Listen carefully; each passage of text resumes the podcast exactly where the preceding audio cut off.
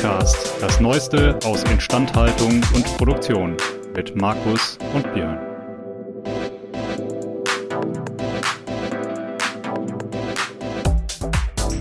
An dieser Stelle ein Dank an unseren Sponsor, denn dieser Podcast wird Ihnen präsentiert von Belfor DHD. Die Belfor DHD arbeitet jährlich an bis zu 3000 Maschinen und Produktionsanlagen von unterschiedlichen Herstellern. Das macht die Belfor DHD zu dem Dienstleister, wenn es um die herstellerunabhängige Wartung, Reparatur und Überholung von Maschinen und Produktionsanlagen geht. Mehr Infos zu unserem Sponsor finden Sie über den Link in den Show Notes. Herzlich willkommen zurück zu unserem kleinen FVI-Podcast. Markus, der wunderbare und gut aussehende, grinsende Markus, ist innerlich schon kaum, kaum zu halten, könnte man sagen. Markus, warum? Hallo Björn ich, ich halte noch in mich gerade. Aber ich habe das, das, das Thema, du hast mir das Thema schon verraten und ich darf meiner kleinen, aus meinem kleinen Herzen keine Mördergrube machen, wie man, glaube ich, früher gesagt hat. Ja, da bin ich natürlich jetzt sehr froh. Es ist übrigens ein Spruch, den ich selten in freier Wildbahn erlebt habe, aber also in letzter heute, Zeit zumindest. Heute war der Tag. Heute war der Tag. Heute war der Tag. Das ist absolut richtig. So, und zwar wollten wir uns mal einem Thema widmen, das vielleicht ein klein bisschen größer ist.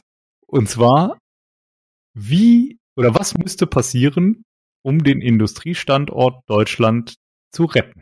Äh, dass wir ungefähr zwölf Folgen einplanen mit ungefähr 400 Stunden Dauer. Ich sage mal so, wir sind auch gerne bereit, das da direkt vorweggeschickt, ähm, alle interessierten Gästinnen und Gäste ja. in unseren Podcast einzuladen. Ja. Ja? Ja. Ja? Ja. Also du, deine, deine Anmoderation war jetzt weit, die war jetzt noch höflich. Du hast ja, also zu mir hast du ja gesagt, ist Deutschland noch zu retten? Ja, ja okay, das war, das war die, das, das war die Clickbait-Schlagzeile. Am Ende sind wir leider dann doch etwas, etwas differenzierter. Ja, so, so also, schrecklich seriös, oder? Ah. Zumindest versuchen wir es meistens. Ja. Na gut, mal sehen, wie lange wir das heute durchhalten. Wir werden sehen, wir werden sehen. Okay. Ist, ist, Deutschland, ist, ist, Deutschland, noch zu retten? Wir bleiben mal bei diesem, genau. bei der Bildzeitungs. Ähm, ja. Oder, oder ne, den, den, den weltberühmten, äh, denke ich an Deutschland, in der, in der Nacht bin ich um den Schlaf gebracht. Als, ja. Als äh, Schüler des, als ehemaliger Schüler des Heinrich-Heine-Gymnasiums natürlich bekannt. Ja, ich, ich kann da noch einen drauflegen. Ähm, ich habe ja. mal zwei Semester in Göttingen studiert und es gibt ja die Harzreise mhm. von Heinrich Heine. Und die mhm. beginnt mit, der und der war ein ähm, war ein, äh, der, der, also Heinrich, Heinrich muss man dazu sagen, ist, glaube ich, aus Göttingen von der Universität herausgeworfen worden. Und er sagt dann irgendwann, Göttingen ist eine schöne Stadt, so beginnt die Harzreise. Äh, besonders wenn man sie mit dem Rücken ansieht. Äh, genau, ja, ja, genau. Das ist nämlich auch das Einzige, woran ich mich erinnern kann, dass er wenig Gutes an Göttingen ließ. No, nein, ja. Ja. Also ich muss ehrlich aber sagen, ich äh, sehe das jetzt nicht so. ist eine hübsche Stadt. Eine hübsche Stadt. Hat auch ein tolles mathematisches Institut. Ich weiß nicht, wie es heute aussieht, aber damals konnte man in so einen alten Hörsaal reingehen mit in, und in der Bibliothek, da sah das wirklich so aus, als ob da noch der Staub von dem Herrn Gauss tatsächlich auf den mhm. Büchern lag. Ist wirklich, es war so, war so. Ich weiß nicht, wie es jetzt Staub, Der Staub war auch auf den Büchern normal verteilt. der war normal, noch, nochmal verteilt, ja. Normal verteilt. Ja. Also gleichmäßig. Ja, ja.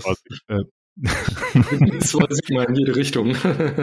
ah, ist eigentlich, gibt es eigentlich in jedem Kirchturm eine Glockenkurve, aber das ist eine andere. Wir, wir driften ab, habe ich das Gefühl. Ich bin, ich bin, ich bin in meiner letzten Statistikprüfung aus der Glockenkurve getragen worden, ne? Die letzte Statistikprüfung war kein Glockenkurvenläuten. Oh. Nun. Ja, ist Deutschland ähm, Beginne. Ist da schon noch zu retten. Ähm, fangen wir doch vielleicht mal damit an, was ja, wir fangen mal damit an, was vielleicht denn etwa leichte Standortnachteile Deutschlands sind. Oh, ich habe auch mal 400 Folgen. ja, also fangen wir mit dem Schönsten an. Das hatten wir doch vor ein paar Wochen, glaube ich, schon, als der gute Matthias da war, Matthias Lamping. Äh, da hatten wir meinen Hochschullehrer zu Gast, äh, Bildungskatastrophe. Ähm. Gestern titelte die Frankfurter Allgemeine, ich glaube, dass, ich habe jetzt die Zahl vergessen, aber es war eine unglaublich hohe Zahl, ich glaube 35 Prozent aller Viertklässler haben Elementarschwierigkeiten äh, im Zahlenraum bis, ich glaube, 100 oder so. Also die können dann am Ende der vierten Klasse nicht so richtig, ich glaube, mal nehmen, so sagte man früher, teilen, äh, zusammenzählen und abziehen. Gibt es, glaube ich, auch noch lateinische Fachbegriffe, aber das würde wahrscheinlich die meisten eh schon überfordern. Dieser Schüler. Also das, das, das ist elementar. Das ist also, das ist sowohl elementar von den Kenntnissen als auch von den Fähigkeiten, die uns dann fehlen. Und die sind ja jetzt erst in der vierten Klasse.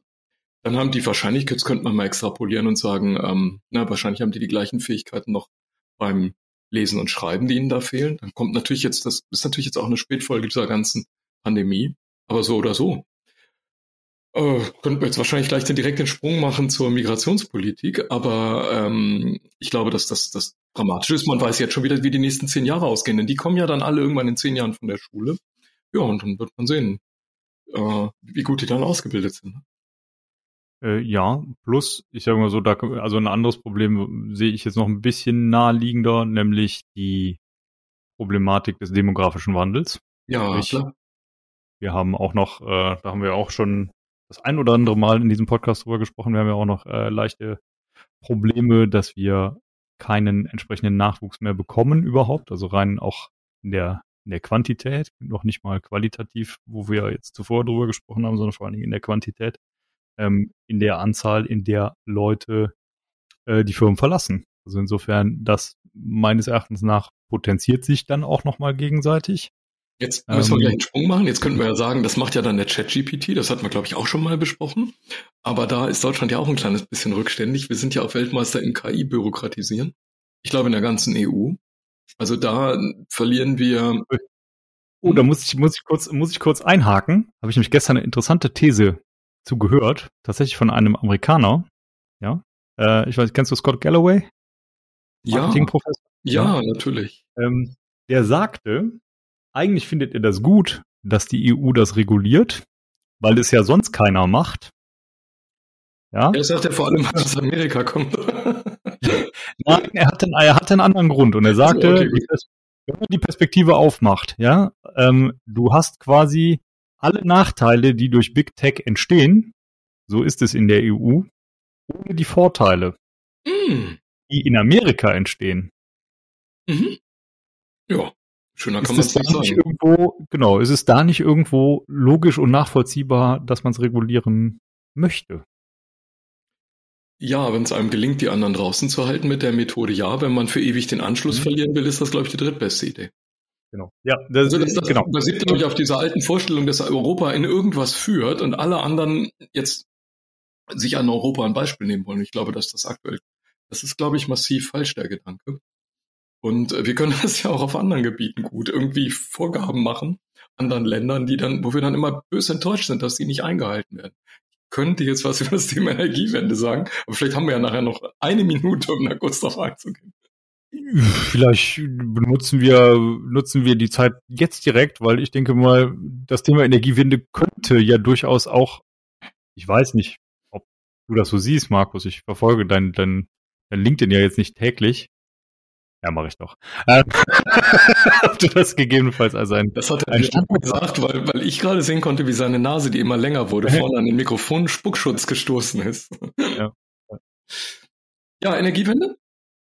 Was Nettes? Wollen wir dazu? Ich meine, der Industriestrompreis, das ist, das ist mich, was war eigentlich. Sagen wir, sagen wir mal so, hast, hast du was Nettes dazu zu sagen? Nee, ich habe momentan nichts Nettes zur Energiewende, außer dass ich immer ganz froh bin, dass der Strom momentan über die französischen Grenzen reinrauscht.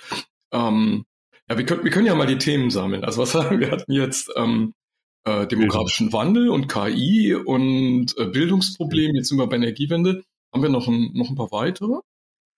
Ähm, ja, ich hätte noch ein weiteres, ein weiteres. Es ist nicht unbedingt ein Infrastrukturproblem, aber es ist etwas, was sich abzeichnet, was durchaus schwächend auf die gesamtdeutsche Industrielandschaft wirken wird, mit Sicherheit nämlich der Wandel zur Elektromobilität, die damit einhergehende Reduktion der Komplexität ja. und damit die, das Einschrumpfen der Lieferketten. Ähm, dementsprechend halt eine massive Ausdünnung aller äh, Betriebe, die im, im Zuliefererbereich ja. tätig sind, ähm, plus das Abwandern von Kern-Know-how, was in dem Sinne gar nicht mehr so benötigt wird und vor allen Dingen nicht in diesem Umfang mehr benötigt wird in andere Länder ähm, oder sogar vielleicht die komplette äh, der komplette Wegfall dessen. Ja. ja, und vielleicht mit der Elektromobilität mit sich dann der Kreis zu allen diesen Dingen schlägt. Ich, ich glaube, also da kann man das, glaube ich, ganz gut zusammenfassen, weil man diese Einzelbausteine die wir schon angesprochen haben, da drin, glaube ich, gut wiedererkennt. Wir haben die Energiefrage. Irgendwie muss der Strom ja für die Elektromobilität herkommen. Ich, es sei denn, Menschen wollen nur fahren, wenn draußen die Sonne scheint. Oder dann haben wir das zweite Problem, dass der, der, der KI im Auto und sagen wir mal grundsätzlich diese Idee ähm, Betriebssysteme, Softwareentwicklung, äh, ja, KI-Benutzung auch in Richtung autonomes Fahren. Können wir das in Deutschland überhaupt? Können wir das irgendwo in Europa? Und dann haben wir das Problem des, des, des Bildungsphänomen, die, die zukünftigen Ingenieurinnen und Ingenieure, die das bauen müssen, die müssen ja irgendwo von den Hochschulen kommen. Ja, und dann haben wir das Phänomen des demografischen Wandels. Das federt das vielleicht sogar ein bisschen ab, wenn jetzt insgesamt die Komplexität der Teile runtergeht und die Lieferketten sich ein bisschen reduzieren und das Auto insgesamt vielleicht einfacher wird, dann hat man natürlich A weniger Wertschöpfung, aber B braucht man auch weniger Leute in der Produktion, würden wir jetzt erwarten. Naja, und dann das federt sich das vielleicht mit dem demografischen Problem ein bisschen aus, aber wirklich nur ein bisschen. Gut, das ist das eine, der, der Konterfaktor und ich sage mal, also da, da, da wird es jetzt natürlich schon massiv komplex. Ja? Mhm. Äh, der Konterfaktor, den du natürlich hast, je mehr Leute du oder je weniger Leute du in einem Produktivbetrieb hältst, desto weniger äh, Bruttoinlandsprodukt gibt es und dementsprechend de desto weniger Steuereinnahmen gibt es halt auch. Also so zum einen, je nachdem, wie tief die Wertschöpfung ist, also bei jedem Wertschöpfungsschritt nimmt ja zum Glück der Staat irgendwie was mit. Ja, ja ich glaube, ich glaube, da, ist tatsächlich, da, ist, da ist tatsächlich das fundamentale Missverständnis. Also das, das ist vielleicht überhaupt die grundsätzliche Frage von allen. Wie viel Wirtschaft möchte man sich gönnen? Also das, das meine ich jetzt tatsächlich ernst. Das ist, glaube ich, eine Schlüsselfrage der ganzen Diskussion, denn wir sprechen ja über Deindustrialisierung und Dekarbonisierung und Dekapitalismusisierung. Darf man das so sagen? Ähm, und dieses, ähm, diese Menge das Wirtschaft. Sagen, richtig ist ja. das ist die Frage. Ja, diese, ne? diese, Menge Wirtschaft, die schafft ja auch genau eben diese, diesen, nicht nur Wohlstand, sondern auch die Gelder, um all diese anderen Dinge zu tun. Wenn wir jetzt diese Wirtschaft runterfahren, und momentan sieht's ja aus verschiedenen Gründen so aus, als ob wir das gerade tun, denn ich glaube, die Schlagzeile von heute war, dass die Rezession zuschlagen wird, dass also die ganzen ähm, Prognosen, die das also noch versprochen haben, dass wir diese ganzen Krisen jetzt gut überwältigt hätten und die ganze Situation doch besser aussah, als man ursprünglich gedacht hat, falsch waren. Das heißt, ähm, wir driften in die Rezession. Und dann werden wir beobachten können, äh, wie diese Abwärtsspirale des Kapitalismus genauso schnell zuschlägt wie seine Aufwärtsspirale. Ne? Die Abwärtsspirale ähm, ist eine, aus der man auch nur schwer wieder rauskommt. Ich glaube, Japan macht das jetzt schon seit über 20 Jahren und steckt in dieser Def äh, so Stagflation, Deflation irgendwo dazwischen fest. Ja, ja, auf jeden Fall, respektive insbesondere ähm, du hast, du hast ja eine spezielle Situation eigentlich an den Geldmärkten. Ne? Du hast sehr, sehr lange die, die, die Zinsen sehr, sehr niedrig gehalten. Die musste man jetzt vor kurzem mal schrittweise anheben. Ne? Nichtsdestotrotz ja, bist du auch noch ja, äh, du bist aber trotzdem immer noch auf einem relativ niedrigen Niveau und du hast natürlich einen Sondereffekt in meinen Augen, dass ein Großteil der Inflation aus einem spezifischen Faktor kam. Ja, also normalerweise bei den meisten volkswirtschaftlichen Modellen geht es ja davon aus, dass die Inflation ja eigentlich sozusagen aus einer Mittelung verschiedener Warengruppen kommt. ja. Ja, so und das, genau so war es halt nicht, sondern du hattest halt genau einen Faktor und das war Energie und der hat quasi auf alles eingezahlt und damit alle Preise nach oben gezogen. Also am Ende, ne, nach, mit, mit einer gewissen Todzeit hat sich, hat das alles andere mitgezogen. Ne? Ja, aber das liegt daran, der, dass Energien ist einer der Produktionsfaktoren. Und wenn die mit hochgehen. Ein, ein essentieller. Ja, ja, klar. Arbeit, Boden und so weiter und so fort, ne? Und äh, wenn der hochgeht, dann geht halt die ganze Kette mit. Genau. Und äh, dementsprechend, ich glaube, also vielleicht zäumen wir das Pferd mal von hinten auf, weil ich glaube, dieser, dieser Wirtschaftsteil ist ein ganz, ganz wichtiger. Ja? Weil meines Erachtens nach gibt es einen massiven Trugschluss in der Gesamtargumentationskette vieler Leute, die zumindest vorgeben, daran interessiert zu sein, die CO2-Reduktion, CO2-Emissionen zu reduzieren. Und zwar, dass Wirtschaft und Klimaschutz immer diametral entgegengesetzt sind. Und meines Erachtens nach halte ich das für insofern einen Trugschluss, dass du diese Mechanismen auch nutzen kannst, um etwas Positives zu bewirken. Du musst aber dafür sorgen. Ich meine, dieses, dieses Thema hatten wir, glaube ich, auch schon zwei, dreimal versteckt angesprochen, ne? Aber du musst dafür sorgen, dass du letzten Endes einen Anreiz schaffst, ein Produkt herzustellen, was halt in diesem Sinne positiv für dein Klima, für deine, für deine Zielsetzung ist. Also das heißt, in dem Sinne, meines Erachtens gibt es zwei Möglichkeiten. Entweder es gibt einen Bonus für besonders gutes Verhalten oder einen Malus für besonders schlechtes oder eine Kombination aus beidem. So in, in, meiner Vorstellung ist eigentlich die optimale, das, das optimale Vorgehen aus einem einfachen Grund, nämlich du möchtest es nicht im Niveau so weit anheben, dass es sich eine tiefer liegende Schicht oder die, die, die unteren Schichten nicht mehr leisten können, sondern du möchtest es halt so teuer machen, dass es wirtschaftlich wird, das grüne Premium ja, das ist, können. Also das, halt, dass du es im Prinzip vollautomatisch kaufst, weil alles andere wirtschaftlich unsinnig genau. ist. Ja, genau. Ich, ich nehme quasi eine, eine CO2-Steuer, ja, und mache damit eine Kreuzsubvention für, für ein Produkt, was äquivalent ist, aber besser fürs Klima.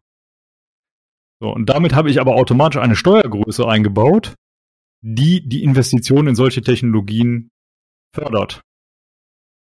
Die ich auch nicht darüber regulieren muss, ah, heute gibt's die Technologie, deswegen wird die jetzt gefördert und deswegen verbiete ich das jetzt und als nächstes gibt es aber die Technologie und jetzt ist die aber marktreif ähm, und muss, muss quasi jede einzelne Technologie bewerten und beurteilen.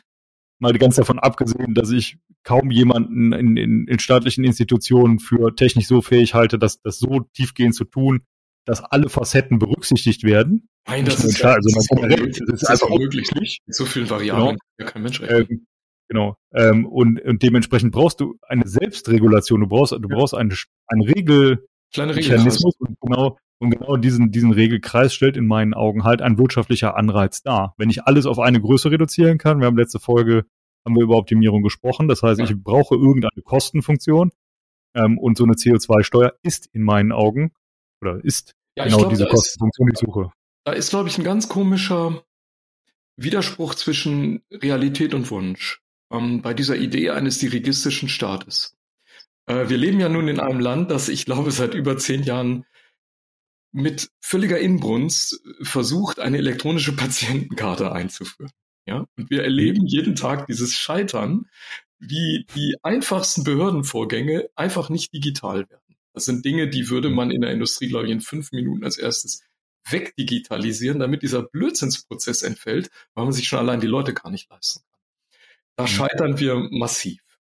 Wir bauen Bahnhöfe. Ich glaube, neulich ist gestern oder heute war die Kostenschätzung für den, die aktuelle neueste Kostenschätzung für den Stuttgarter Bahnhof in der Zeitung. Und das geht wieder so los wie mit der Elbphilharmonie. Ups, noch eine Milliarde. Ja, also das, das purzelt so. Wir sind also auch nicht in der Lage, Großprojekte zu managen. Also, jetzt fassen wir zusammen, wir können nicht digitalisieren, wir können keine Großprojekte. Wir können auch viele andere Dinge nicht. Unsere Infrastruktur ist, sagen wir mal, ähm, schützenswürdig. Die hat ja teilweise schon denkmalgeschützten Charakter. Ich glaube, irgendwo habe ich mal gelesen, das Stellwerk in Duisburg ist noch aus der Zeit, äh, aus dem Zweiten Deutschen Reich, also ungefähr von einem der Kaiser Wilhelme. Also das, das ist, ist aus Denkmals- und Museumsaspekten total toll, nur für Züge halt blöd. Und bei all diesen Fundamentalproblemen, die wir haben, dann fangen wir auf einmal an und sagen, ja, aber so eine Energiewende, das kann der Staat organisieren. Der gibt das vor, der weiß alles, was passiert, der sagt genau, wo das hingeht. Und das ist aus meiner Sicht ein fundamentaler Widerspruch. Denn dieser Staat, der teilweise wirklich an der Grenze, das muss man so unhöflich sagen, zur Dysfunktionalität kämpft. Ja, also man kann mal versuchen, in, in, der, in einer der Städte, in der wir das Büro haben, äh, das ist eine nordrhein-westfälische Großstadt im Ruhrgebiet. Man kann mal versuchen, da einfach einen Termin auf einem Bürgeramt zu kriegen, um seinen Führerschein umschreiben zu lassen. Ja. Kannst du dich drei Monate anstellen. Und das meine ich mit Dysfunktionalität. Wenn also gewisse Dinge an der Schwelle sind, wo du sagst, das funktioniert jetzt gar nicht mehr. Ich fange jetzt nicht an mit der Wahl in Berlin. Und gleichzeitig zu sagen, so ein Jahrhundertprojekt, das stemmen wir jetzt mit ein paar mhm. dirigistischen Ideen. Und du merkst ja jetzt schon, wie wir anfangen, uns in diesem Dirigismus zu verheddern. Ja, was, ich glaube, das letzte Beispiel war die Industriestromsubventionierung. Die, die mag ja für die Industrie wichtig sein, aber die, das ist ja nur eine Folge von einer Kette von Entscheidungen, die alle nicht das getragen haben, was man gehofft wird, nämlich dass der Strompreis. Ja, ja respektive. Ich glaube, ich glaube, gerade dieser, dieser Punkt ist ein sehr, sehr gutes Beispiel dafür, ähm, was daran problematisch wird. Ja, also zum Beispiel eine Industrie- oder eine Strompreissubventionierung kann ich eine gewisse Zeit lang machen. Ja, wenn ich absehen kann, ich habe ich hab alle Maßnahmen eingeleitet, es ist absehbar, ich werde das irgendwann nicht mehr brauchen und ich brauche eine Summe Geld, ne, 800 Milliarden Euro über diesen Zeitraum, den muss ich bereitstellen, damit ich diesen Strompreis halten kann. In meinen Augen fehlt es aber völlig an der Perspektive, dass wir das irgendwann mal loswerden. Ja. Systematisch. Also das heißt, das ist eine Maßnahme, die du im Zweifelsfall, damit sie wirksam ist und, und auch glaubhaft wirksam bleibt. Und ich glaube, hier kommt das Wichtige, ja. Industriepolitik ist eine langfristige, ja. Ich sage nicht heute, oh, ich baue eine Anlage und morgen habe ich die, sondern es geht ja darum, ich, ich treffe heute Entscheidungen für in zehn Jahren, für in 15 Jahren, für in 20 Jahren, ja. Ähm, das heißt, das, was die Leute brauchen, ist nicht eine, das, das hilft den bestehenden Werken jetzt ihren Betrieb aufrechtzuerhalten und den, den profitabel zu halten, ja.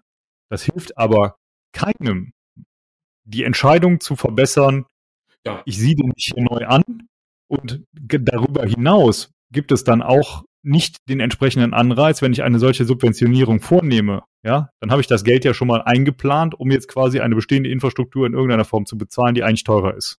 Ja. Damit habe ich aber noch keinen Anreiz geschaffen, mir irgendwo was Neues hinzustellen. Ja, ich glaube, das ist, das sind zwei Punkte, die müssen wir auch tatsächlich auseinanderhalten. Also diese Standortattraktivität morgen und heute. Heute geht es erstmal wirklich nur um den Erhalt, das Schlimmste zu vermeiden. Und da sind wir ganz weit entfernt von, von dem Morgen. Vielleicht noch mal kurz zu diesem Industriestrompreis. Wie ist der eigentlich entstanden? Es gibt ja diese Aussage einer deutschen Politikerin, äh, das war so um die Zeit dieser Kernkraftabschaltung, wenn wir aus der Atomkraft aussteigen, wird der Strom billiger. Und jetzt ist blöderweise genau das Gegenteil passiert. Also gar nichts ist billiger geworden. Jetzt ist der Strom schon seit einiger Zeit nicht billig. Wir könnten uns ja mal überlegen, woran sowas liegt. Ne? Also wenn ich ähm, äh, Kapazitäten, die irgendwie vorher da waren, vom Netz nehme, dann verknappe ich ja als erstes mal das Angebot. Und das ist eigentlich so eine Art volkswirtschaftlicher Irrsinn in meinem Geist zu erwarten, dass mit einer Verknappung des Angebotes jetzt auf einmal bei ungefähr gleichbleibender Nachfrage die Preise jetzt runtergehen. Warum soll das passieren? Respektive, respektive, es wird ja noch viel schlimmer.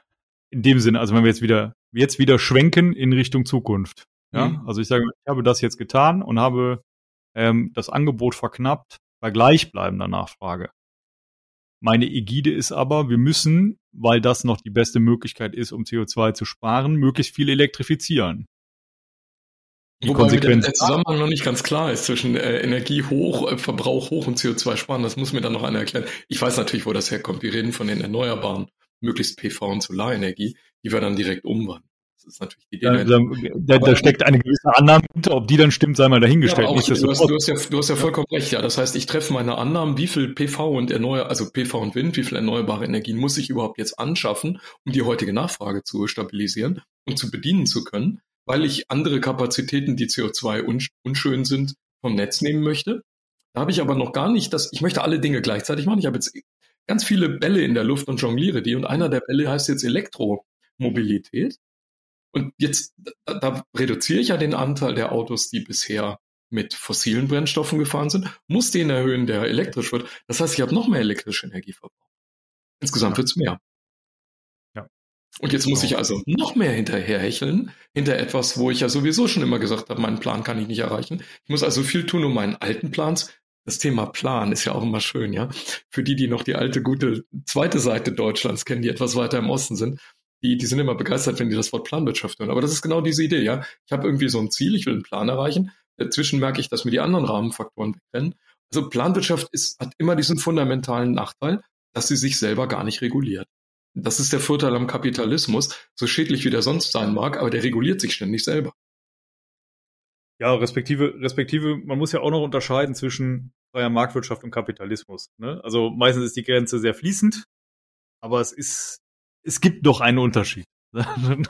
ähm, nichtsdestotrotz brauchst du, oder die Planwirtschaft wird schon allein aufgrund der steigenden Komplexität heute noch viel weniger funktionieren, als sie es damals getan hat. Also ja, aber das also Erstaunliche ist, wie viele Leute jetzt auf einmal wieder, weil jetzt offenbar die DDR doch schon lange genug, oder sagen wir, der, die, die, ähm, der, der Rat für gegenseitige Wirtschaftshilfe, glaube ich, jetzt doch schon lang genug von der Bildfläche verschwunden ist, dass nur noch die Älteren wissen, wie schlecht das funktioniert hat.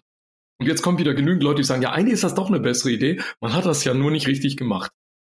Ja, die, das, das Spannende ist, ja, ich glaube, viele Leute reden von Planwirtschaft, ohne es so zu nennen und zu erkennen, dass es eigentlich das ist. Mhm. Und dass, dass es genau deshalb auch nicht funktioniert. Wir haben es ja schon mal erklärt, ne? das ist ein regelungstechnisches Phänomen. Planwirtschaft funktioniert deswegen nicht, weil das ganze Ding zu viele Totzeitglieder in der ganzen Kette hat. Also bis ein Regelkreis jemals wieder reagieren kann, ist das Problem schon wieder weg und es entsteht wieder Neues.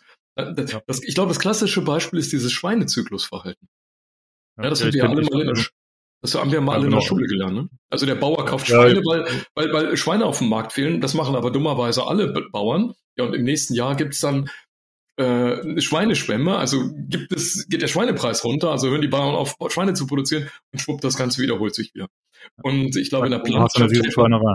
Da hast du eine Schweinerei. Äh, ja.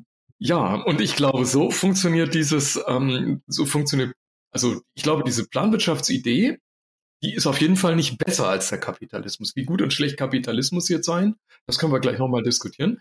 Aber sagen wir mal, die, diese etatistische, dirigistische Methode der, der Staatenlenkung, die ich bin fest davon überzeugt, dass die zum Scheitern verurteilt ist. Wenn man jetzt mit jüngeren Leuten spricht, die sagen, ha, geht ja nicht anders, großer Widerspruch, ja. ne? Alles andere hat ja schon nicht funktioniert. Ja. Das, das haben wir ja gesehen, äh, wir haben ja diesen riesen CO2-Ausstoß. Es gibt, es gibt ein weiteres Argument, was meines Erachtens nach ähm, auch an, an vielen Stellen extrem vergessen wird.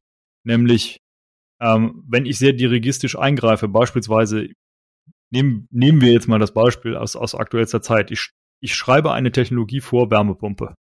Ja. So, und jetzt kommt morgen Karl-Heinz ne, aus, aus äh, Mittelhessen. Ja. ja. So, und der erfindet eine Technologie, die quasi das tut, was die, was die Wärmepumpe kann, aber mit einem Wirkungsgrad 98 Prozent. Theoretisch. Ne? Glaubt thermodynamisch noch nicht mal möglich, aber. Planwirtschaft trotzdem Wärmepumpe gebaut, ja. ja. Klar. Genau. Ähm, jetzt muss ich als Gesetzgeber erstmal darauf reagieren, ja. das zu positionieren, bis dieser, dieser, arme bis, dieser, bis dieser arme Mann mal einen Investor gefunden hat, bei dieser Gesetzeslage diese Technologie zu irgendeiner Marktreife zu bringen, ist der arme Mann alt und verstorben. Und dementsprechend, das ist meines Erachtens nach das Problem. Die Gesetzgebung kann nicht so schnell auf technologische Entwicklung reagieren, wie es erforderlich wäre. Und dementsprechend macht es keinen Sinn, Gesetze an Technologien zu Gesetze an Technologien auszurichten, sondern es macht viel mehr Sinn, Gesetze an Zielgrößen auszurichten, an Dingen, die ich erreichen möchte, ähm, aber nicht an, wie, wie erreiche ich das. Jetzt bei der Zielgröße wären wir jetzt wieder da bei der Optimierung, aber die wir letztes Mal diskutiert haben. Man muss dann das System auch verstehen. Ja, ich glaube, es ist einfach unsinnig, es ist per se unsinnig, ja, wenn sich Ingenieure mit Gesetzgebungsverfahren beschäftigen, von denen sie dann eventuell nichts verstehen, aber vice versa eben auch in Gesetzgebungsverfahren auf gewisse Technologien abgehoben wird, von denen man sieht, das muss man auch ehrlicherweise sagen, dass ganz, ganz viele Menschen in Parlamenten das ja nicht verstanden haben. Ja. Also ich habe, ich ja, erzähle ja immer diese Geschichte. Ich habe ja mal vor Jahren neben einer Stadtverordneten gesessen, einer bekannten Partei. Und mit der habe ich mich eine halbe Stunde über Physik und, und verschiedene Auswirkungen von thermodynamischen und elektrotechnischen Effekten unterhalten. Hat die hinterher gesagt, ja, wenn ich das gewusst hätte, hätte ich ja ganz anders abgestimmt. Ich habe gesagt, sehen Sie, aha. Das ist dann der Satz, der immer übrig bleibt. Aha. Ja. Wie Kaninchen. Wie Kaninchen in, jetzt müssen wir das dazu sagen, das ist eine Winnie-Pooh-Geschichte. Es geht um die Entführung Kängurus. Also eines Kängurus des Sohnes, also des Kindes des Kängurus und das Kaninchen sagt dann irgendwann, aha. Ich empfehle da die, äh, die äh, Textaufnahmen von Harry Rowold, die sind einfach unschlagbar. Da kommen wir mit unseren Stimmen ja. nicht mehr hin, wir. Nein, ja, also das, nein. das ist dieses Thema, sagen wir mal, so, so ähm, der dirigistische Teil, zu versuchen, dass ja. ein Staat etwas steuert. Und jetzt ist natürlich die Verlockung groß zu sagen, das kann ja nur der Staat machen, denn der Kapitalismus, die Unternehmen etc., die haben es ja in der Vergangenheit nicht hingekriegt. Aber ich bin überzeugt, wenn es der Staat das macht, dann wird das eben, das werden wir alle beobachten können, das wird noch sehr, sehr viel schlimmer. Da würde ich wirklich sagen, Deutschland großer Minuspunkt. Als Standortsfaktor ganz, ganz schlecht, wenn ich mich als Unternehmen ansiedeln wollte oder mhm. als fremder Mensch hierher käme, um zu sagen, das ist the place to be, hier möchte ich leben, studieren, irgendwie mein, ja, mein, mein Leben aufbauen, dann würde ich sagen, ich würde dir momentan abraten. Das geht aus meiner Sicht in die falsche Richtung, denn ich kann mir nicht vorstellen, dass das Ergebnis besser wird. Weil, wie gesagt, unser Staat auch nachweislich gar keine Indikatoren liefert, zu sagen, wow, das macht er jetzt aber auch super. Die machen derzeit gar nicht so viel so. Geht so geht so. Und also ich sage mal so, man muss, man muss natürlich fairerweise auch sagen, äh, mit in letzter Zeit meinen wir jetzt nicht die letzten paar Monate oder das letzte Jahr, ja? sondern das kann man nee, durchaus auch. Natürlich substanziell das ist jetzt schon seit, seit 20 also, Jahren so. Sagen wir es mal so, man hat große Schwierigkeiten, eine Partei zu finden, die nicht daran beteiligt war.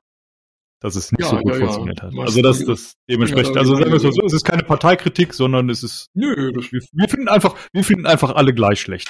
Ja, und es ist auch irgendwie so ein bisschen der Effekt. Ich habe mich vorhin noch kurz vor unserem Podcast mit jemandem unterhalten und wir haben gesagt, ähm, der hat lange in China gearbeitet. Und der sagt, ähm, nö, das läuft da anders, da ist ein anderer Drive, den Leuten geht's noch nicht so gut, die wollen noch was erreichen. Und wir sind jetzt an der, wir sind so zyklisch da, wo Reiche, große Reiche in der Antike immer an sich selbst irgendwann kaputt gegangen sind. Ja. Tja. Wir, wir, wir leisten uns, noch ein Beispiel, wir leisten uns ja den Luxus, über eine Vier-Tage-Woche bei vollem Lohnausgleich nachzudenken. Da denke ich, ja, das, also Lohnausgleich ist ja erstmal eine gute Sache. Vier-Tage-Woche ist, glaube ich, auch eine gute Sache. Ähm, bei uns ist ja immer der alte Witz, ne? bei Selbstständigen, wir arbeiten halbtags, äh, von acht ja. bis acht. Ha, ha, ha. Und äh, dann ähm, um, ähm, it's, it's not funny because it's true. ja, und ähm, da, äh, das, also Lohnausgleich ist erstmal eine gute Idee, aber da musst du eben auch die Produktivität gleichzeitig halten. Du musst also in den vier Tagen aus irgendeinem magischen Grund das schaffen, was du vorhin fünf geschafft hast. Dann kriegst du auch das Geld für die fünf Tage und in vier Tagen. Respekt aber wo kommt diese Produktivitätserhöhung her? Ja, respektive, es ist ja noch, es ist ja eigentlich noch viel schlimmer. Deutschland hat es in den letzten Jahren leider nicht geschafft, seine Produktivität im gleichen Maße zu steigern wie andere Länder. Also das heißt, in, im, im Relativvergleich sind wir schlechter geworden, was die Produktivität angeht. Ja, deswegen heißt es ja relativ, ne? weil wir schlechter sind, sonst wäre es ja ein Rella hoch. Uh. uh. Ja, ja, ähm, ja, ja, jetzt kommt das wieder. Jetzt vergleichen wir uns natürlich mit so, so Hardcore-Ländern wie ähm, Moldawien, vielleicht Portugal, ja, Albanien. Und dann sehen wir natürlich im Vergleich immer noch ganz toll aus. Ich glaube, dass das nichts bringt. Es, es hat einfach keinen Sinn, sich ständig mit den äh, Schlechtesten in der Klasse zu vergleichen und zu sagen, boah, jetzt meine drei in Mathe ja noch ganz schön toll, ne? Sondern wirklich zu sagen, wo sind eigentlich die richtig Guten? Lustigerweise sind die, glaube ich, gar nicht in Europa. Mm. Skandinavien mit Vorbehalt. Ja, Skandinavien ist, glaube ich, ist, ist ein Ausnahmefall irgendwo. Also Schweden, Schweden, Dänemark, Norwegen. Ähm,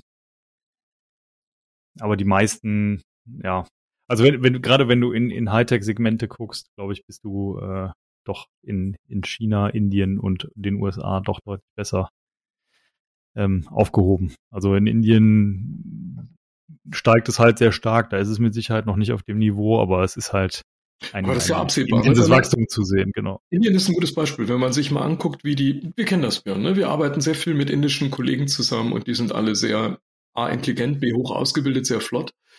Ähm, und wenn man sich auf der Karte anguckt, der, der Bruttosozialprodukte oder Gross National Products ne, der Welt, dann zieht Indien, glaube ich, seit vielen Jahren immer ganz systematisch von unten kommt an allen anderen vorbei und jetzt ist es kurz hinter Deutschland.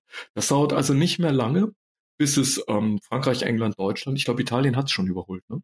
überholen wird. Das war vor 15 Jahren unvorstellbar vor viele. Jetzt ist es da. Ich glaube, das dauert nicht mehr. Dann sind wir ich nicht kann dir Folgendes sagen. Ich, kann, ich kann dir Folgendes sagen. Die haben kein Demografieproblem. Hm. Also insofern, die, das, das sind alles Faktoren, die, die nicht zu vernachlässigen sind und ich ähm, in, in gewisser Weise ist, glaube ich. Bei uns steht der Elefant im Raum, bei denen, bei, in Indien ist er Erfolgssymbol. kleiner, kleiner Garnerschwitz. Ja. Ähm, gut, so jetzt, jetzt, jetzt haben wir eine halbe Stunde lang haben wir uns auf die negativen Seiten konzentriert, aber wir sind ja sehr konstruktive Typen. Ja. Ja, und, und immer sehr gewillt. Jetzt machen wir die positiven, konstruktiven Seiten. Ich sage jetzt alle ähm, positiven Sachen. Ja, respektive, respektive, respektive. ja, okay, jetzt. sag mal alle positiven. Ja. Okay, geht los. Du bist so gemein. Ähm, ähm, aber zäumen, zäumen wir es ja mal anders auf. Ne? Also ich sag mal, wir haben ja jetzt ein paar, paar Sachen gefunden. Ne? Was ist das Problem, was als erstes gelöst werden muss. Am dringendsten ist vielleicht das, die falsche Formulierung, aber welches, welches wäre zeitlich das, das dringendste, das erste, was gelöst werden müsste? Bildung und Energie. Bildung, weil es die längste äh, Wirksamkeit hat, da bist du schnell bei 15 Jahren. Dann ja. haben die meisten noch nicht fertig studiert. Und Energie, das brauchen wir sofort. Ja. Ja, hätte ich auch gesagt. Wie machen wir das mit der Bildung? Ja, ja jetzt anfangen, ne? Aber fand ich auch wieder konsequent. Ja, aber was machen wir? Was machen, ah, was machen also wir? auf jeden Fall, also jetzt kurz, kurze, kurze Witzminute, jetzt kurz, also Achtung, Satire, hier kommt der Satire-Einblender. Äh, wir setzen die Anforderungen herunter. Denn wenn die Leute mal unhöflich gesagt zu blöd sind, dann geht das einfach nicht, ne? Dann finden wir ja keine Fachkräfte. Es hat neulich wirklich jemand vorgeschlagen, die Prüfung für äh, Führer von äh, Bahnen also Straßenbahnen, Eisenbahnen, Lokomotiven, ich weiß nicht, wie das heißt so, ne? Bahntechnik. Also die Prüfung runterzusetzen, die sind so schwer, dass das keiner mehr checkt. Also muss die Prüfungsanforderung runter. Die ähm, neue Bildungsministerin oder Senatorin ist das in dem Fall von Berlin, hatte vorgeschlagen vor wenigen Tagen, war auch druckfrisch in der Zeitung, ähm, warum brauchen Grundschullehrerinnen ein Mathematikstudium? Da fallen ja die meisten eh raus. Also mache ich doch einfachere Matheanforderungen für Grundschullehrer. Und das ist immer der erste Schritt, der passiert. Jetzt ist Satire zu Ende. Ist das wirklich eine Lösung, die Anforderungen runterzusetzen? Aber sind wir realistisch? Genau da wird es hingehen. Ähm, ja. Die Qualität hochgeht, äh, müssen wir uns dann fragen. Ne? Äh, nein. Äh, ja, äh, dementsprechend, ich, ich, glaube auch, dass das, dass das eine, eine Sache sein wird, die, die äh, gefordert wird. Das macht es aber meines Erachtens nach nur noch schlimmer. Ja? Ähm, für, für mich ist, glaube ich, die, die Sache zum einen viel, viel früher anzufangen. Ähm, vor allen Dingen halt auch, ich glaube, ein, ein nicht vernachlässigbarer Einfluss ähm, ist, glaube ich, auch die, also Herkunft und Elternhaus. Ja, diesen Einfluss ja. systematisch ja, das darf ja streng genommen zu, gar nicht sein. Zu, zu egalisieren. Ja, ja aber ja, sowas, also, ist, ja. sowas ist schrecklich. Das ist einfach für eine Volkswirtschaft, das hatten wir uns schon vor 20 Jahren nicht leisten können oder vor 40. Nur jetzt können wir es gar nicht mehr.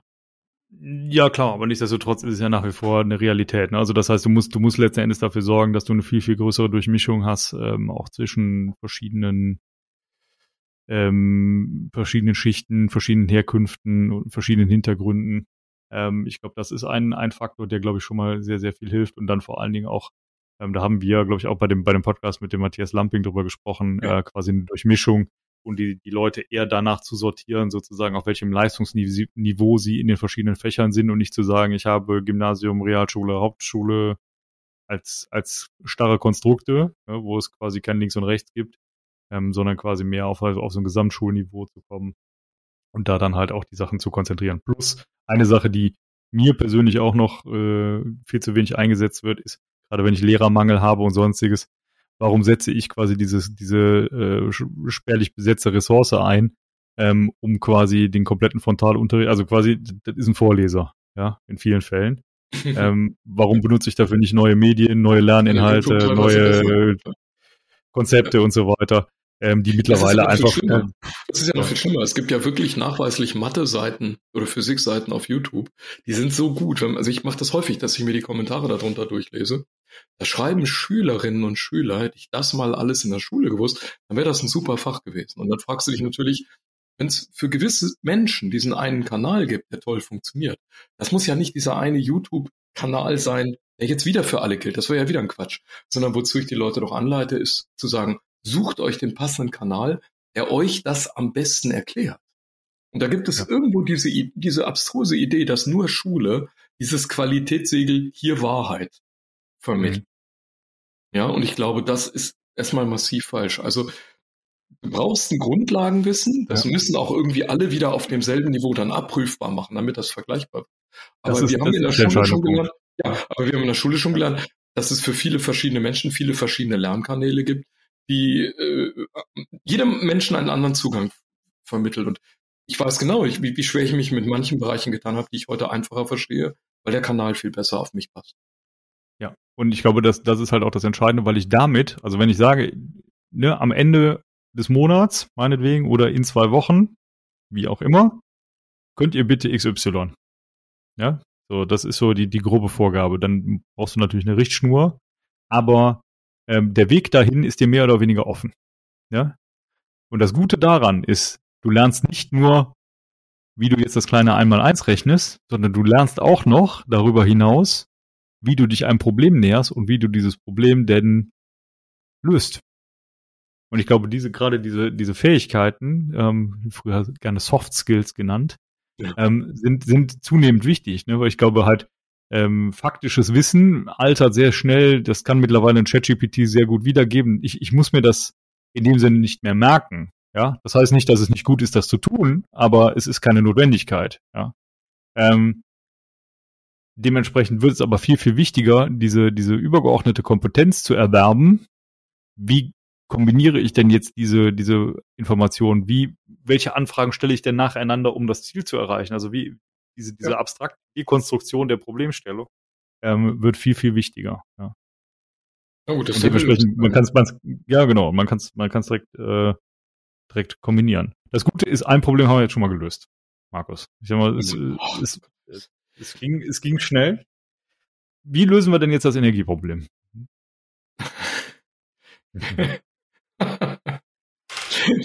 das ist so ein geiles Thema. Ähm, wo fange ich denn da an? Ich glaube, Durch Ausschalten des zweiten Hauptsatzes. Ja, ich, tatsächlich. Ich glaube, indem wir Menschen, also indem wir lernen, uns von Illusionen und falschen Vorstellungen zu verabschieden. Ich glaube, das, das ist der elementare Punkt. Also ich, ich denke, dieses mangelnde Wissen eines sehr breiten Bandes der Bevölkerung, der man offenbar doch viel erzählen kann, ähm, ist zum ersten Mal in dieser Pandemie zutage getreten. Da kam ja diese berühmte Frage, äh, wie schnell breitet sich etwas aus? Was ist eigentlich eine Exponentialfunktion? Was ist exponentielles Wachstum? Dann haben auf einmal viele Leute begonnen, sich damit zu beschäftigen und gesagt, wie bitte? Es gibt eine Anwendung für Mathematik im Alltag außerhalb des Vergleichs der beiden Pizzen. Also große Pizza, kleine Pizza, aber wo kriege ich mehr fürs Geld, die ja in jedem PISA-Vergleich immer vorkommt. Es gibt also noch eine zweite Anwendung für Mathematik und das ist die Exponentialfunktion. Immer wenn Pandemie ist, alle 100 Jahre brauche ich. Hm. Da haben Leute auf einmal dann doch gemerkt, verflixt nochmal, ähm, die berühmten MINT-Fächer, die scheinen ab und zu mal wichtig zu sein. Also mindestens mal ist das interessant, äh, Bioinformatiker in der Familie zu haben, wenn man Viren bekommt. Oder, oder bei schlechtem Atem. Hilft auch ein MINT. Oh, eine MINT-Kraft, ulala. Ein MINT-Fach, ein MINT-Fach, in dem man ah, ein die Pfeffermint. Und ich muss mich fassen. Und jetzt merken wir bei der Energiegeschichte, glaube ich, ähm, äh, ich glaube, es ging über den Preis, ja, als jetzt dieser Preis wegflog und das ist jetzt nicht mehr ein Ukraine-Phänomen, also von irgendwelchen Kriegen oder so, sondern was wir jetzt erleben, ist teilweise hausgemacht. Ähm, dass jetzt doch viele Leute in dieser Diskussion, der, ich glaube, es war dann so diese Zeit um den 15. April rum, als man überlegt hat, man die Kernkraftwerke jetzt endgültig vom vom Netz. Da sind Leute aufgewacht, teilweise viel zu spät. Ist aber nicht schlimm, die Kernkraft ist ja noch da, die hat jetzt nur ein anderer. Denn momentan, ich gucke mir also jeden Tag seit dem 16. April diese Bilanzen an. Das ist also total witzig, wir importieren fast jeden Tag Strom. Und jetzt sagen alle Leute, ja, das ist ja klar, der Strom von außen ist ja billiger. Das passt nicht so ganz ins Bild, weil man ja eine Woche vorher der Abschaltung noch erklärt hat, ja, wenn die Atomkraftwerke dann weg sind, die verstopfen ja auf magische Weise die Netze. Dadurch kommen ja die Erneuerbaren nicht durch. Die werden aber umsonst, weil ja die Sonne keine Rechnung schickt. Das ist ja immer so diese, dieses Narrativ, was dahinter steht. Jetzt stellt man also fest, Kernkraftwerke sind weg, da verstopft keiner Netz. Wir haben eigentlich gutes Wetter momentan, wir haben auch tatsächlich viel Wind. Also wenn man sich so die Bilanzen ansieht, dann sind das eigentlich optimale Zeiten für, für Photovoltaik und Windkraft und trotzdem steigt der Strompreis. Gut, woran liegt das? Hat einen einfachen Grund. Die Speicher sind nicht da. Das heißt, ähm, das ist irgendwie wie Atmen. Wenn ich am Montag atme und am Dienstag und immer im Januar und dann wieder im Dezember, dann habe ich zwar insgesamt ganz toll geatmet übers Jahr, das reicht aber nicht fürs ganze Jahr, denn ich muss ständig atmen. Ich muss immer ein- und ausatmen und so ist Energie, muss immer da sein. Es nützt mir nichts, wenn ich in der Bilanz irgendwann mal sagen kann, ja, ich habe ja eigentlich viel mehr geatmet, als ich brauchte. Also sprich, ich habe irgendwann mal Strom exportiert, sondern das ist die falsche Frage oder die falsche Antwort auf die falsche Frage, denn die Frage wäre eigentlich gewesen, hast du in jeder Sekunde atmen können? Und war in jeder Sekunde Energie da. Und da müssen wir momentan sagen, nein, das geht absolut nicht. Dieser Speicher ist nicht da. Das nützt mir nichts, wenn ich keinen Strom nicht auf die Bank bringe. Das heißt, äh, wenn ich zu einem ganz bestimmten Zeitpunkt, an dem meine eigene Kapazität gerade nicht ausreicht, über diese Erneuerbaren, weil es dunkel ist und kein Wind weht, keinen Strom produzieren kann, dann habe ich auch keinen. Und dann muss ich ihn aus dem Ausland holen. Und Jetzt haben wir aber ein zweites Problem, dass der Auslandsstrom zum Teil, zum großen Teil aus Frankreich, Belgien, der Schweiz kommt. Und in Frankreich haben wir 52 Prozent Kernenergie gehabt im Jahr 19, äh, 2021. Das heißt, jeder zweite, jede zweite Einheit Strom, die wir aus Frankreich importieren, beispielsweise ist Kernenergie. Durch Kernenergie hergestellter Strom. Das heißt, wir bezahlen ihn jetzt teurer. Das ist der Strom, den wir neulich vom Netz genommen haben. Wir haben an der Sicherheit nichts getan. Die Kernkraftwerke sind immer noch da. Die stehen jetzt halt hinter der Grenze. Da waren die vorher auch. Die Deutschen waren sicherer. Die haben wir außer Betrieb genommen. Die haben eigentlich abgestellt. Das heißt, wir haben die sichere Kapazität weggenommen, lassen die unsicheren laufen. Das Müllproblem ist immer noch da. Das haben jetzt die Franzosen. Unseres ist auch noch da. Unseres ist ja ungelöst. Wir tun zwar momentan nichts drauf an Atommüll, aber der alte ist ja immer noch da. Also wir haben eigentlich nichts gekonnt. Nichts ist besser geworden. Aber uns fehlen mindestens vier Gigawatt Stunden, äh, 10, 4 Gigawatt Leistung von 40 Gigawatt, die wir sonst immer als Grundlast haben. Und die besorgen wir uns momentan fast jeden Tag aus dem Ausland. Und das ist auf die Dauer, eine an und für sich würde ich sagen, ist das gar nicht mal so eine schlechte Situation. Ich habe das eben bewusst gesagt, ne? Die Kernkraft ist nicht weg, die hat nur eine andere. Das ist ja erstmal gar nicht schlecht, solange die Netzkapazität reicht. Hauptsache, es kommt irgendwann zu uns. Das Problem wird dann entstehen, wenn mal alle europäischen Staaten ein Problem kriegen. Und jeder sagt, ich denke an mich selbst zuerst. Und jetzt kommen wir wieder ganz zurück zur Pandemie, da hast du das gesehen. Ja, da brach am ersten Tag, wann war das? 18. März 2020, brach der Virus quer in Europa aus, schlagartig. Alle Grenzbäume waren unten. Da hat das Wort Schengen und freie Reise kein Mensch mehr interessiert. Da war einfach nur jeder Mann für sich selbst. Und das kann dir bei der Energie halt auch passieren. Dann denken die Länder wieder an sich selbst und dann werden an so einem Tag könnten wir uns nicht auf Nachbarn verlassen, weil wir momentan gar nicht in der Lage sind, das alles herzustellen. Oder wenn wir es in der Lage wären, müssten wir die Kraftwerke immer mitlaufen lassen. Und das stößt dann wieder CO2 aus. Also irgendwie drehen wir uns im Kreis. Ich wollte gerade sagen, also für mich, für mich ist das ist, ist problematisch, schwierig, ja. Aber das, das, das viel Schizophrenere ist am Ende, du hast ja, du hast ja gar keinen Weg nach vorne. Also ja, du kannst das jetzt so weiter betreiben, aber im Moment haben wir keinen Weg nach vorne. So, und für mich es ist jetzt es gibt ja einen ominösen Weg nach vorne. Der geht ja so: Wir stellen das ganze Land mit äh, PV und erneuerbaren Energien voll. Das ist in der Rechnung ja erstmal in Ordnung. Dann wäre die Kapazität ja rechnerisch da. Dann habe ich aber immer noch nicht vermieden, an einem sehr dunklen Tag mit Regen und Windstille ähm, damit keine Energie erzeugen zu können. Jetzt muss ich also die fossilen Kraftwerke wieder hochfahren. Die fahre ich aber nicht aus dem Kalten hoch. Das geht bei einem thermischen Kraftwerk nicht. Das braucht eine Woche Vorlaufzeit. Das heißt, Braunkohle oder Steinkohle oder Gaskraftwerke, die, die müssen sanft mitlaufen, die müssen warm bleiben. Und in der Zeit, wo die sanft mitlaufen, schleudern sie wieder CO2 raus. Das ist aber eigentlich um, vergebens, weil das eigentlich niemand braucht. Es sei denn an den paar Tagen, an denen man es braucht. Genau, ja, und ein Kohlekraftwerk will ich 2035 auch abschalten. Ja, dann also in dem, Sinne, in, dem, in dem Sinne ist die, ist die nächste Kapazität, Kapazitätsreduktion ja schon, schon vorgeplant. Allerdings ist genau der, der Faktor, was mache ich denn, wenn keine Sonne scheint und kein Wind weht? Und das ist jetzt meistens schon mal nachts jetzt, relativ jetzt kommt, eine, jetzt kommt eine speziell deutsche Eigenschaft. Die gibt's auf der ganzen Welt, aber ich glaube, ganz speziell gibt es sie in Deutschland. Gerne mal zu verwechseln, was ich gerne hätte und was es heute schon gibt. Also ich hätte gerne ganz viele Speicher, die das alles schon zwischenlagern können. Und ein paar von denen gibt's ja auch, die werden dann in der Diskussion immer rangeholt. Das sind dann Pumpspeicherkraftwerke in den Alpen, aber das ist, wenn man die zusammenrechnet, viel, viel, viel zu wenig, um Deutschland einen Tag lang am Leben zu halten können, wenn dieses in erneuerbare Energienteil mal ausfiele. Und wenn ich dann noch die ganzen fossilen Kraftwerke vom Netz nehme, also setzt man immer drauf, dass diese Speicher ja dann bis dahin irgendwann mal erfunden sind. Und jetzt kommt was ganz Merkwürdiges. Man begibt sich in so eine Zwangssituation, in der man sagt, ich verbrenne alle Brücken hinter mir, ich muss ja nach vorne hin und dann plumpst das irgendwie vom Himmel. Und dann würde ich sagen, naja, das hat ungefähr die gleiche Realisierungschance wie der berühmte Fusionsreaktor. Der wird auch irgendwann mal fertig, aber ich weiß nicht, ob das in 10, 20 oder 30 Jahren ist. Und das weiß bei Erfindung leider vorher niemand. Also es ist eine Wette auf die Zukunft. Dementsprechend brauchst du, brauchst du meines Erachtens nach irgendeine Brückentechnologie, die alle diese Nachteile nicht hat. Und oder? Die haben wir ja abgeschaltet. Aber die anderen haben die ja noch. Äh, genau das wäre das. Und oder ein Agreement mit jemand anderem, der mir diese Brückentechnologie am Leben erhält. Ja, letztlich wird das ja auch so ausgehen, denke ich. Also das ist, man wird diese, man braucht ja eine Grundlast, die, die ist ja da, die, es hilft ja nichts, sie immer wieder wegzudiskutieren.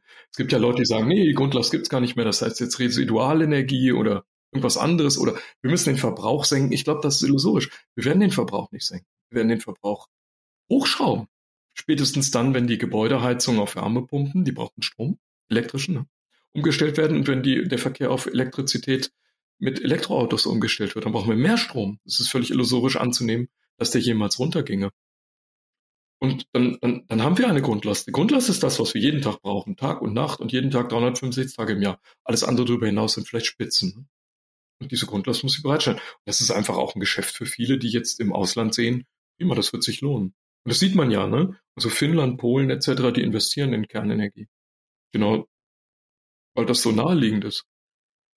Ja, gut. Finnland, Finnland, Finnland vielleicht auch noch ein interessanter Punkt. Finnland macht jetzt gerade das Lager von Atomreststoffen zu einem Geschäft. Das kann also ein Riesenhit werden. Ne? Da kann man dann einen Haufen Geld verdienen. Ob das jetzt klug ist oder nicht, da kann man ja drüber streiten, aber auf jeden Fall macht es einer. Jetzt ist Finnland natürlich ein bisschen dünner besiedelt als die Bundesrepublik Deutschland. Das muss man fairerweise auch dazu sagen. Aber wenn man sich dann umgekehrt ansieht, wie viel Uran bei uns im Boden liegt eigentlich, natürlich, und ständig vor sich hin strahlt, dann ist das eigentlich teilweise schon wieder absurd, was wir für Ansprüche an Nuklearlager stellen. Denn also das, was natürlich auf natürliche Weise im Boden liegt, das, an, die, an das stellen wir, das geht genauso ins Trinkwasser, aber da, da stellen wir die Ansprüche nicht. Gut, aber ich sag mal so, letzten, letzten Endes, also gerade wenn du jetzt in, in also das, das ist ja alles, alles vergossene Milch. Ne? Also ich sag mal, die, es wird niemand mehr ein Atomkraftwerk in Deutschland bauen. Äh, in Deutschland nicht, wie gesagt, aber es gibt ja, genug Länder drumherum. äh, genau, ja. Ich glaube, das ist die große Illusion, ja. Das ist die große Illusion zu denken. Bei uns ist das jetzt weg, jetzt machen wir die Augen zu, jetzt gibt's das nicht mehr. Nein, es ist ja überall noch da. Und es wird nicht weniger. Das glaube ich nicht. Ich glaube, ich glaube, der Reiz, da jetzt reinzugehen, ist größer denn je. Für andere. Ja, respektive, wenn, wenn ich die Bilanz aufmache von, von allen Technologien, die ich habe, gibt es nur Windenergie, Photovoltaik und Nuklearenergie als Technologien ohne CO2-Emissionen. Ja, plus du kannst jetzt plus lange so Rechnung machen. Thermie, und Gezeitenkraftwerke, ja, ja. die, die gibt es ja alle ja, schon seit wir studiert. Aber das, das sind Marginalien. Das sind aber, ich wollte gerade sagen, aber das sind ja alles, alles Dinge, die, die machen ja einen, einen vernachlässigbaren Energieertrag und oder du musst die entsprechenden äh, geologischen Voraussetzungen haben, wie in Norwegen, Island, wo du halt massiv Geothermie betreiben kannst. Also es gibt natürlich einen Speicher, das müssen wir fairerweise dazu sagen, den finde ich persönlich den, den interessantesten. Das hatten wir auch schon im Studium, ja, das ist 30 Jahre her. Ähm, dass du im, im Prinzip, Entschuldigung, große Wasserzerlegungsanlagen baust, ne? Und Wasserstoff äh, wirklich abspaltest, mit Hilfe von zum Beispiel Sonnenenergie. Ich meine, die, die ganze Kette dieser Überlegung, die ist uralt, ne? Und Wasserstoff ist natürlich ein Speicher von, von Energie. So wie wir das früher, wie das Methan, der große Teil des Erdgases, den wir aus dem Boden ziehen. Klar, aber, Wasser, aber Wasserstofftechnologie ist auch keine leicht handhabbare, das muss man auch sagen. Die ist, die ist voller gewaltiger, da, da sperrt man viel Energie auch ein, das muss man sich klar machen. Ja, also wenn ich in einen Drucktank viel Gas tue, das dann auch noch explosiv ist, dann, dann ist das viel eingesperrte Energie. Das kann auch in die Hose gehen. Das, ist das eine. Das zweite ist, ich muss ja erstmal die Anlagenkapazität schaffen. Diese Anlagen sind auch nicht unbedingt Wirkungsgradwunder. Mhm. Ne? Also, Gut, da sagt man immer, die Sonne schickt uns keine Rechnung. Aber so stimmt das natürlich auch wieder nicht. Denn die Anlage, die ich baue, die kostet ja Geld. Die schickt mir dann schon eine Rechnung. Genau, also letzten Endes, klar, wenn man es immer runterbricht auf, auf die, die, das einfachste Modell, dann klingt das immer toll. Aber in der Praxis ist es, und das ist ja auch der Grund, warum, warum man wegargumentiert hat, dass auf jeden Fall PKWs nicht mit Wasserstoffantrieben, egal welcher Art, fahren können, weil wir haben ja gar nicht genug. Also das heißt, wenn die Theorie stimmen würde, wir haben ja quasi mit Wasserstoff einen, einen beliebigen Speicher, bräuchten wir darüber ja nicht bräuchten wir darüber ja nicht diskutieren. Insofern das ist ich ja auch denke aber, wenn man, wenn man also aus, aus, aus Sicht jetzt ganz wertfrei rangeht, man müsste das ganze System auf der grünen Wiese nochmal nachbauen. Dann, dann wäre, sagen wir mal, Photovoltaik in Spanien mit einer angeschlossenen Wassertrennung und, und Wasserstoffversorgung äh, und, und Wasserstoff dann als, als Methanersatz Wenn das verbrennt, kommt wieder Wasser raus. Das, das ist schon eine verlockende Technik. Das, ich sage nicht, dass es keine verlockende Technik ist. Ich sage nur, es, ist, es, es klingt auf dem Papier sehr einfach. Ja, das ist in der, in der Praxis. Auch, ne? Ja, das sind aber für mich zwei verschiedene, zwei verschiedene Paar Schuhe, ehrlich gesagt. Also Fusionsreaktor ja, ist eine Technik in Entwicklung, ja, und bei dem anderen reden wir darüber, das, das ist technisch machbar. Ja, ich, kann, ich könnte ja. das bauen. So, warum ja. hat's, warum hat's bisher keiner getan? Ja, und das wäre jetzt ein interessanter Punkt, wenn wir dort argumentieren, dass die Europäische Union ja eigentlich über ihr Verbundnetz ja alle anderen mit Strom versorgt. Also wir beziehen unseren Strom aus Frankreich, wir schicken welchen nach Österreich, wir kriegen welchen aus Dänemark von der Windenergie und bla bla bla. Also nehmen wir mal an, das funktioniert alles. Dann, dann ist es doch eigentlich eine komische Annahme, nicht, oder es wäre eine naheliegende Anlage, so muss ich sagen, es wäre eine naheliegende Anlage, irgendwo in einem heißen Land Europas, nehmen wir Spanien oder Portugal, diese riesen Anlagen hinzustellen, wo ich wirklich Solarthermie umsetze, da den Wasserstoff erzeuge und dann über große Verbundnetze dann in die entsprechenden Länder verteile. Innerhalb der Europäischen Union. Ja, aber das ist wie gesagt dieses Energieproblem. Und momentan ist das so, dass man wirklich ehrlicherweise sagen muss, äh, wenn man viel ausländische Zeitung liest, die meisten aus dem Kopf schütteln über die Energiepolitik Deutschlands nicht mehr rauskommen. Das ist, glaube ich, auch ein vernichtendes Urteil über diese Nachhaltigkeit. Und wir sind ja von der Frage gekommen, welche Perspektiven gibt es für den Wirtschaftsstandort Deutschland?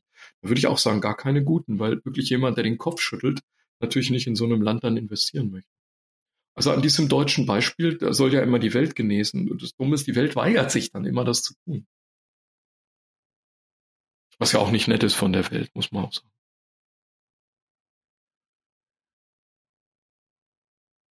Ja, Perspektive ist, die hat leider sehr wenig Grund. Ähm, gut, wir sind äh, eine Stunde dran, dementsprechend. Äh, wir hatten ja noch 399 weiter ne, zu dem Thema. Hatte ich das richtig ja, mitgeschrieben? Ja, zwölf, zwölf Folgen hatten wir ja noch eingeplant, um, äh, um das Thema weiter zu diskutieren. Ähm, was gibt es denn Neues vom FVI? Weil da wird es ja dann sofort positiv. Ja, der FVI ist natürlich die wie soll ich sagen, der positive Nukleus, an dem die richtigen Leute triffst, die diese Themen diskutieren ähm, und wo wir vor allem ja uns auch bemühen, sachlich an diese Sachen. Ich glaube, das ganze Emotionalisieren hilft uns ja allen auch nicht weiter, ja, und das am Ende, das in Glaubenskriege zu verwandeln, das hat ja auch keinem weitergeholfen. Also ich denke, das ist ein sehr gutes Forum, wo wir eigentlich immer viel Vergnügen haben. Vielleicht könnten wir kurz ansagen, Björn, wenn du mit mir in den Kalender guckst, wann das nächste FVI-Treffen ist. Das ist nämlich jetzt im Mai und tatsächlich ist mhm. jeder und jede äh, gerne zugelassen als Gast, Gast oder Gästin ähm, und völlig frei daran teilnehmen kann. Ich glaube an der Fachhochschule in, in Mülheim, ne? Genau, so ist kurz, es. Lass uns beide kurz im Kalender gucken, aber es ist irgendwie so um den 22. rum. Es ist der 26. 26. Mai können wir, glaube ich, heute schon ansagen. FVI-Treffen in Mülheim. Bitte bewerbt euch über die gängigen Kanäle, LinkedIn etc. Dann gibt es sofort eine Einladung, wenn ihr ganz kurz uns schreibt. Ansonsten an info.fvi.de würde ich sagen. Ne? Oder Vorstand an fvi.de. Wer also Lust hat teilzunehmen und mal reinzuschnuppern, ist jederzeit herzlich eingeladen. Es gibt dann noch einen zweiten Teil mit der Mitgliederversammlung. Der ist dann, wie der Name schon sagt, nur für die Mitglieder. Aber der vordere Teil ist, Mitglied werden. man darf jederzeit und dann gilt das alles noch. Also äh, das ist natürlich sehr verlockend. Und das wäre also 26. Mai ist wie immer ein Freitag. Und endlich mal wieder, sagen glaube ich viele ja. in Präsenz. Und es ist direkt nach der Maintenance in Dortmund. Also das heißt, wenn man sich dafür interessiert, kann man auch noch den Messetag in Dortmund am Tag vorher mitnehmen, übernachtet dann einmal im wunderschönen Ruhrgebiet und fährt dann nach Mülheim und hört sich das FOI-Treffen an. Also insofern ein fantastisches Kombi-Angebot, ähm, was wir hier machen können. Gut, damit haben wir schon wieder ja eine gute Stunde gefüllt. Äh, Markus, vielen Dank für deine Zeit und unseren Zuhörerinnen und Zuhörern vielen Dank fürs Zuhören. Wie am Anfang angekündigt, wir freuen uns auf Kommentare, Zuschriften und auch Diskussionspartner zu diesen Themen, ähm, insbesondere auch, äh, wenn es darum geht, was man denn in Zukunft tun kann. Da sind wir immer hochgradig gespannt und, und freuen uns immer, wenn wir neue Perspektiven teilen können. Damit sind wir am Ende und ich sage Tschüss. Tschüss.